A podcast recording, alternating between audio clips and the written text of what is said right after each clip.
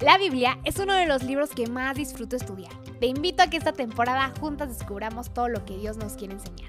Bienvenida a Caminando con Fe Podcast.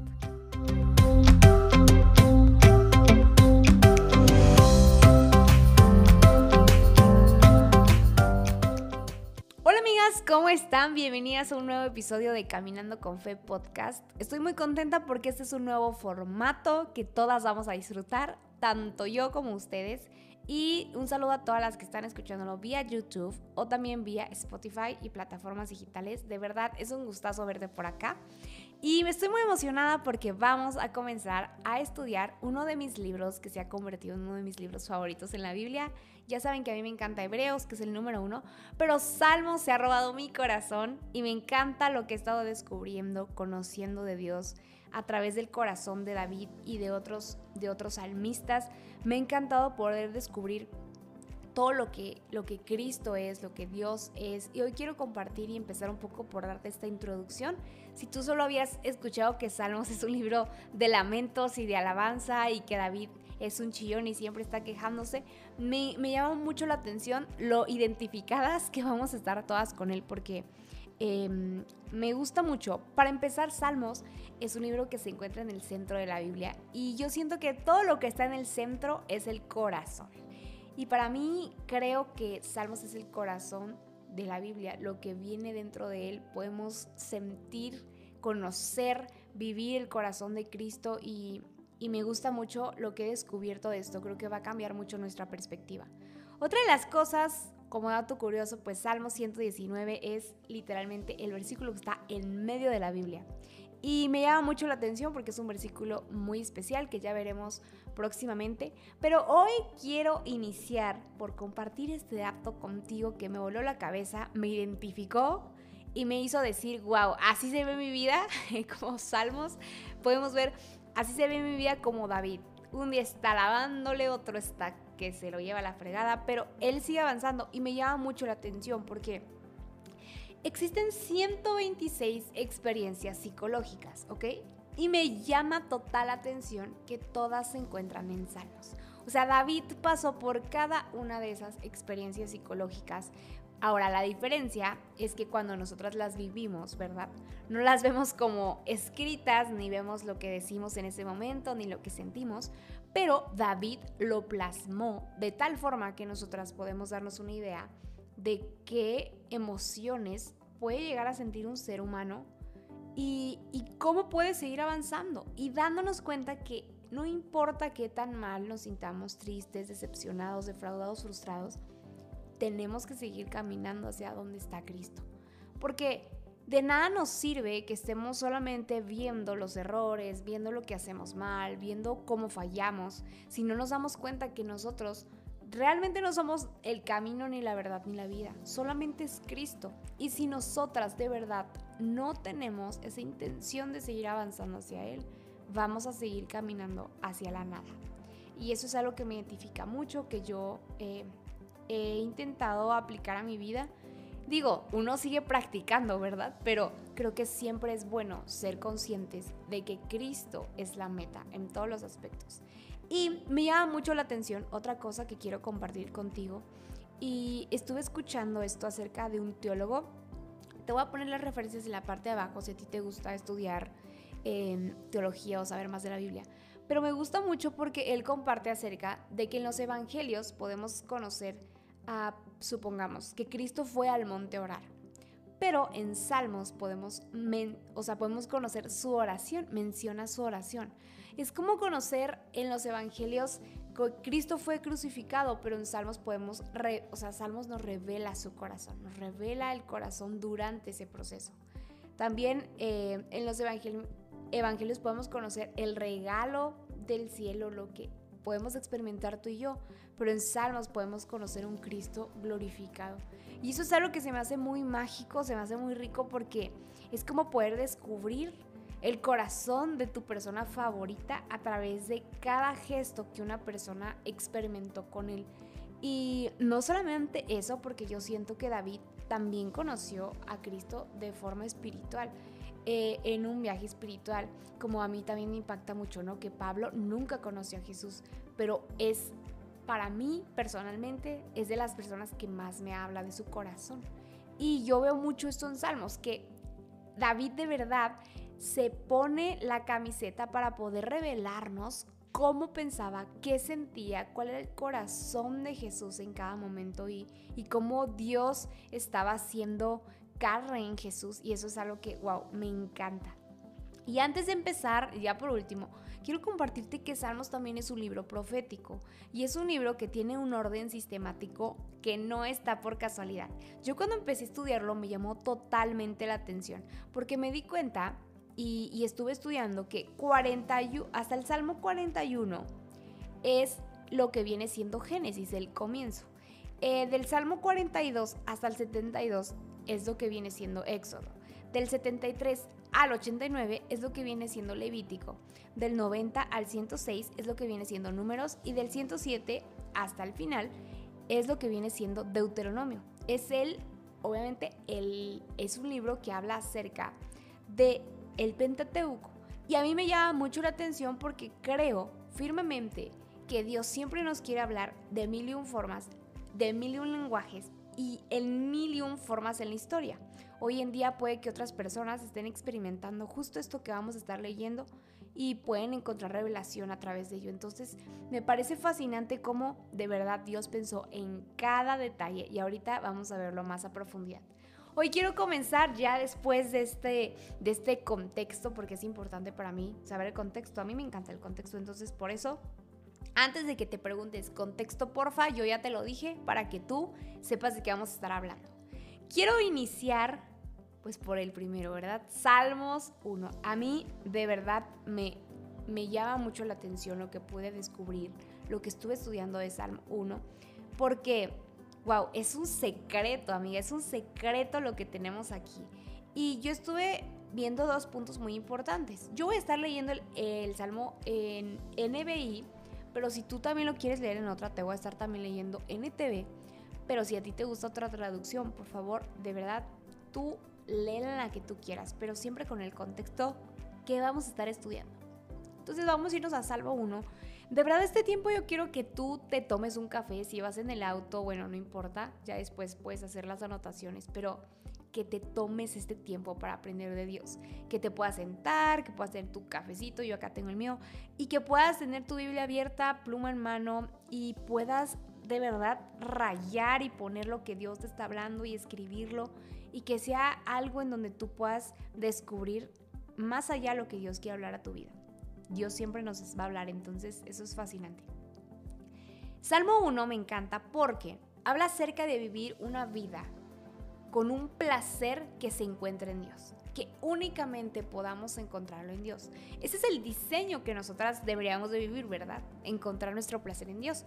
No siempre pasa, no siempre nos sentimos de esa forma, pero no importa porque encontramos cierto deleite en Dios cuando vamos a Él. Ahora, ¿por qué no siempre lo hacemos? Porque obviamente nuestra naturaleza humana, caída gracias a Eva, pues no nos va a llevar a esa respuesta primeramente. Nosotros tenemos que realmente forjarnos a hacerlo. Y la palabra amar, o si tú estás en una relación o estás casado, tú sabes que amar es una decisión. Amar es algo que no lo haces por gusto, no todo el tiempo, no lo haces porque hoy amaneciste de buenas y mañana no, es algo que decides hacer constantemente. Y lo mismo es ir a Dios es una decisión, porque el que ama a Dios tiene que aprender a ir a Él constantemente, decide ir a Él constantemente.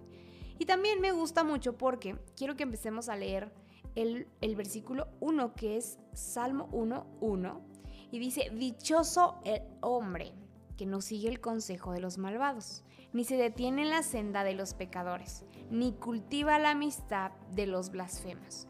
Yo te lo voy a leer también en NTV y, me encanta, digo, viene muy diferente, pero en NBI me gusta porque trae otra, otras cosas importantes. Dice, qué alegría para los que no siguen el consejo de los malos, ni andan con pecadores, ni se juntan con burlones. Y yo, de verdad, dije, para mí es algo increíble el cómo Dios constantemente nos ha dado instrucciones que no seguimos o que no, sí, pues que no seguimos, la verdad. Creo que a veces como seguidores de, Jesús como creyentes, como cristianos, como lo que quieras llamarte, es algo que no seguimos al pie de la letra. A mí me llama mucho la atención que los judíos dedican más tiempo aprendiéndose la Biblia que, llamémoslo así, que estudiándola. Yo creo que ambas, ¿no? Pero me refiero a que de verdad le dedican mucho para poder aprenderse la Biblia. Y estaba escuchando el otro día que un judío decía que para ellos era más importante aprenderse la Biblia para seguirla al pie de la letra que no aprendérsela y creer que estás obedeciendo a Dios. Y eso me llamó mucho la atención, porque él decía, de nada me sirve obedecer lo que yo creo que tengo que obedecer en la Biblia, porque eso va a ser una desobediencia de cierta forma. Obviamente la forma, sino pasos que nos hagan crecer, es diferente. Porque aquellos pasos que nos hacen avanzar, creo que siempre los hemos dado, son pasos que nos llevan a otro lado, son pasos que nos ayudan a movernos del lugar, pero pasos que te ayudan a crecer realmente son pasos que te llevan a ser otra versión de ti, a conocer algo nuevo de Cristo, a ser una mujer que camine con esa identidad porque ya se descubrió, ya descubrió qué quiere Dios. Son pasos que te llevan a un nuevo nivel de entendimiento. Entonces, ¿quién queremos ser, verdad? ¿Queremos seguir avanzando o queremos seguir creciendo? Es muy diferente. Y me gusta porque aquí en Salmo 1 habla acerca de dos tipos de personas, los impíos y los justos, ¿ok? Los impíos también se les conoce como los ateos. Yo no tengo nada en contra de nadie. Si alguien está escuchando esto y le ofende, a lo que me refiero es que un impío o un ateo es alguien que no conoce a Dios, no cree en Dios, no le interesa conocer a Dios y está en total libertad. Pero me refiero a que obviamente si a ti no te interesa o no crees en algo, no vas a dedicar tiempo para conocerlo, no vas a dedicar tiempo para descubrir nada de él y la verdad va a ser insignificante para ti. En cambio, los justos, aquellos que creen, aquellos que son firmes en algo, van a dedicar tiempo a descubrir lo que creen, a conocer lo que creen y aplicarlo a su vida. Y me llama tanto la atención porque Creo que debemos encontrar nuestro camino, verdad y vida siempre en la persona de Cristo. Si no encontramos el camino, vamos a ir sin rumbo.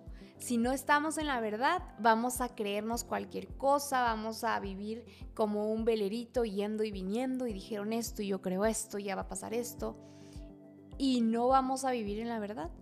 Y también tenemos que aprender que la vida es la persona de Cristo. Si nosotras no estamos en Cristo, no creemos en Él, entonces vamos a estar en una muerte. No quiero decir que te vas a morir literalmente, pero sí vas a vivir una muerte emocional, espiritual, de tus emociones, de tus sentimientos, porque Cristo no va a estar ahí, no va a ser la roca que te lleve a eso.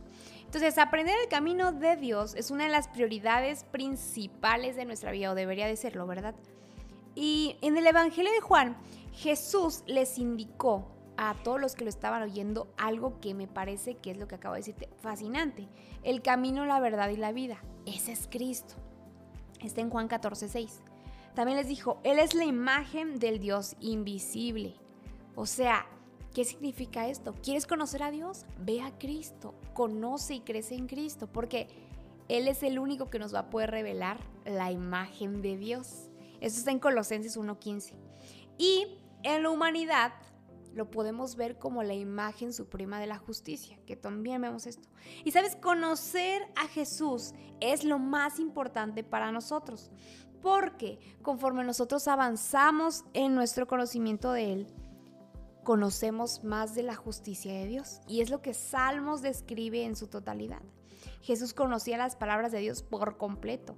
Lo sabía perfectamente para citar cada una de ellas y de su escritura con facilidad, con seguridad, hablando desde su identidad. Pero lo más importante, como los judíos lo dicen, es que llevaba una vida perfecta, porque conocía perfectamente las escrituras. Y volviendo al versículo, Salmo 1, dice en el 2, sino que en la ley del Señor se deleita y día y noche medita en ella. O sea, es algo constante. Él está en constante comunión con Dios. El número 3 dice, es como el árbol plantado a la orilla de un río, que cuando llega su tiempo da fruto y sus hojas jamás se marchitan, todo cuanto hace prospera. La palabra prospera me encanta porque significa empujar hacia adelante. Sigue avanzando, es lo que te estoy diciendo. Sigue creciendo. Y me encanta, me llama la atención y me, me vuela mucho la perspectiva que uno tiene a veces, ¿verdad? De la Biblia cuando vamos más profundo. Ahora, quiero enfocarme en algo fascinante que, que es justamente esto, ¿no? Que raíces que producen fruto. Podemos tener, y hemos visto muchos ejemplos, de hecho hay una planta que produce una, una un tipo de, ¿cómo se le puede decir? Pues sí, de planta que es mala, que si no se corta mata la misma planta que la produce. Es algo impactante. Y yo creo que a veces podemos ser esa planta, que podemos nosotros producir un fruto que, híjole, mira cuánto hago, qué estoy haciendo, cuánto genero, mira cuánto... Pero realmente es un fruto que nos va a matar al final de cuentas porque no es un fruto que nos esté ayudando a crecer. Me encanta, hay un libro, de verdad yo dije, a ver, ¿cuál es el árbol que tiene la raíz más grande? Y hermanas, esto me voló la cabeza, de verdad, me voló los sesos, o sea, dije, no puedo con esto, wow, estoy impactada. Las raíces que producen fruto son aquellas que están firmes, que están cimentadas, que no importa qué pase, no importa si el clima cambia, si te dan mucha agua o no, sino que tus raíces siguen firmes y que no solamente tú ves las raíces hacia abajo, porque obviamente tú en la tierra no ves cómo el árbol tiene las raíces, ¿verdad? Pero es un árbol que quizá no está tan frondoso, quizá no se ve tan guau, pero está firme, está fuerte. Ah, yo he visto muchas palmeras que están gigantes y de repente yo decía, ah, chis, ¿por qué ya no está? La no, que la cortaron porque ya se estaba cayendo. Yo, cayendo, pero pues si estaba bien fuerte, ¿cómo se va a estar cayendo? Y a veces eso pasa, ¿no? Somos esas palmeras que nos vemos fuertes, frondosas y todo, pero llega un punto en el que realmente no aguantamos y caemos. Y en investigación exhaustiva acerca de este árbol, encontré un árbol que tiene 68 metros de raíz profunda. De hecho, es el árbol con la raíz más grande del mundo. Eh, o sea, no me refiero a que solo este árbol, sino que este tipo de árboles tienen normalmente la raíz más profunda del mundo. Y se llama, eh, científicamente, no sé si se pronuncia así, ¿ok? Pero es Bosia albitrunca, que vagamente se le llama el árbol del pastor. Yo también dije, no, hombre, esto está pero más bíblico que nada. Y, y se llama comúnmente el árbol del pastor o también el árbol de la vida. Es una especie eh, que se encuentra distribuida en las zonas más secas de África Austral, más secas.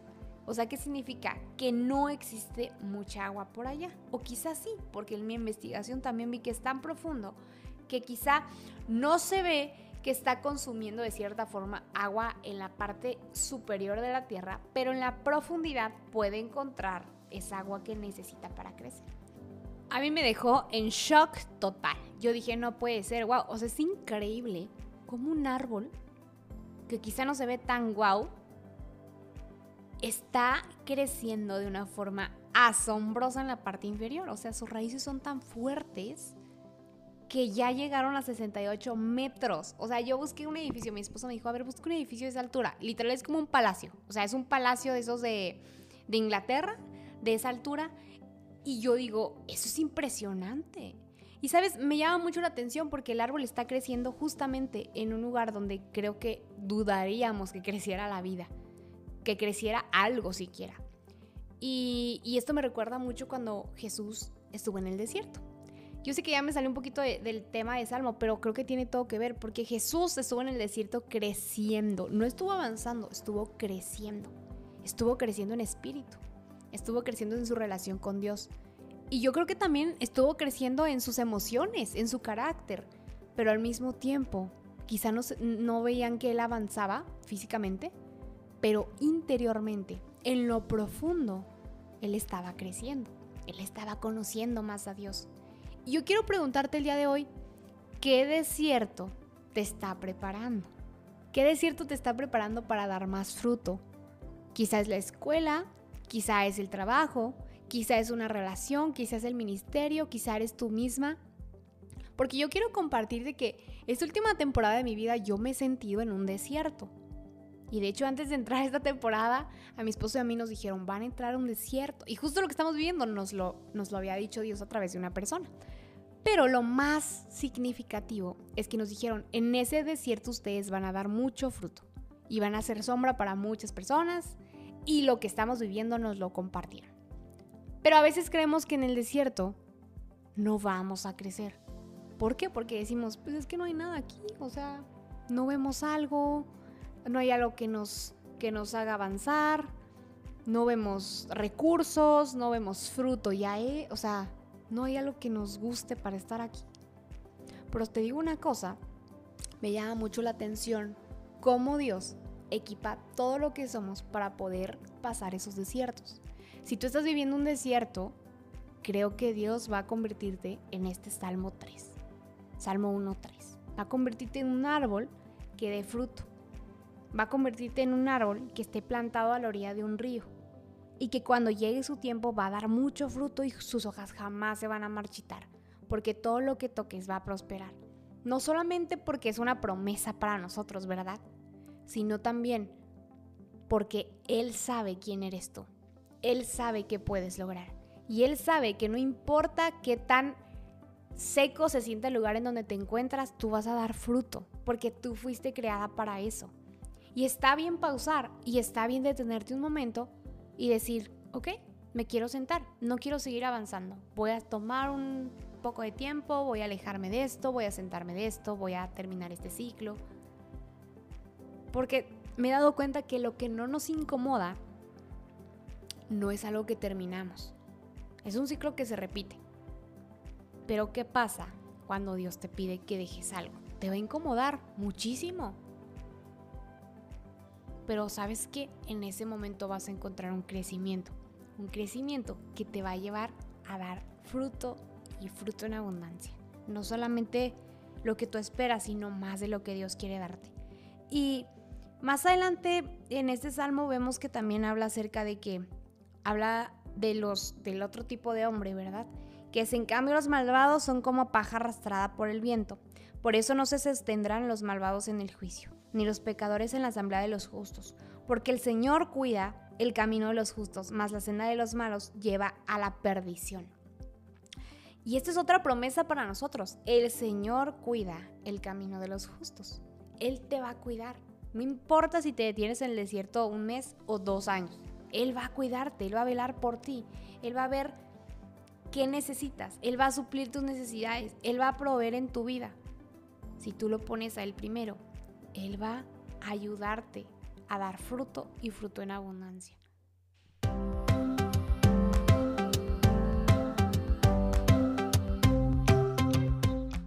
Y wow, qué increíble comenzar nuestro primer podcast devocional de esta forma. De verdad, no sé tú, pero yo mientras te compartí esto que he aprendido, Dios habló a mi vida, Dios retó mi corazón y creo que también le puso mucha gasolina para seguir avanzando y creciendo hacia donde Él me está llevando. Y espero que también lo haya hecho en tu vida. De verdad, amiga, oro para que Dios pueda mostrarte todo lo que quiere hacer contigo. No te desanimes, no te desmotives. Siempre hay una razón para seguir creciendo y Cristo Recuerda, es el camino, la verdad y la vida y es todo lo que necesitamos para poder vivir dichosos en esta vida. Te mando un abrazo gigante. Si te gustó este episodio, recuerda, estamos en YouTube, dale like, comenta aquí abajo qué es lo que Dios te enseñó. Si estás en Spotify, puedes compartirlo con otras amigas. Y recuerda que nos vamos a estar viendo aquí todos los martes en este formato de episodio y todos los jueves vía YouTube en el canal Caminando con Fe. Vamos a estar también aprendiendo por allá otro poco. Así que te mando un abrazo gigante, muchas bendiciones y nos vemos hasta la próxima.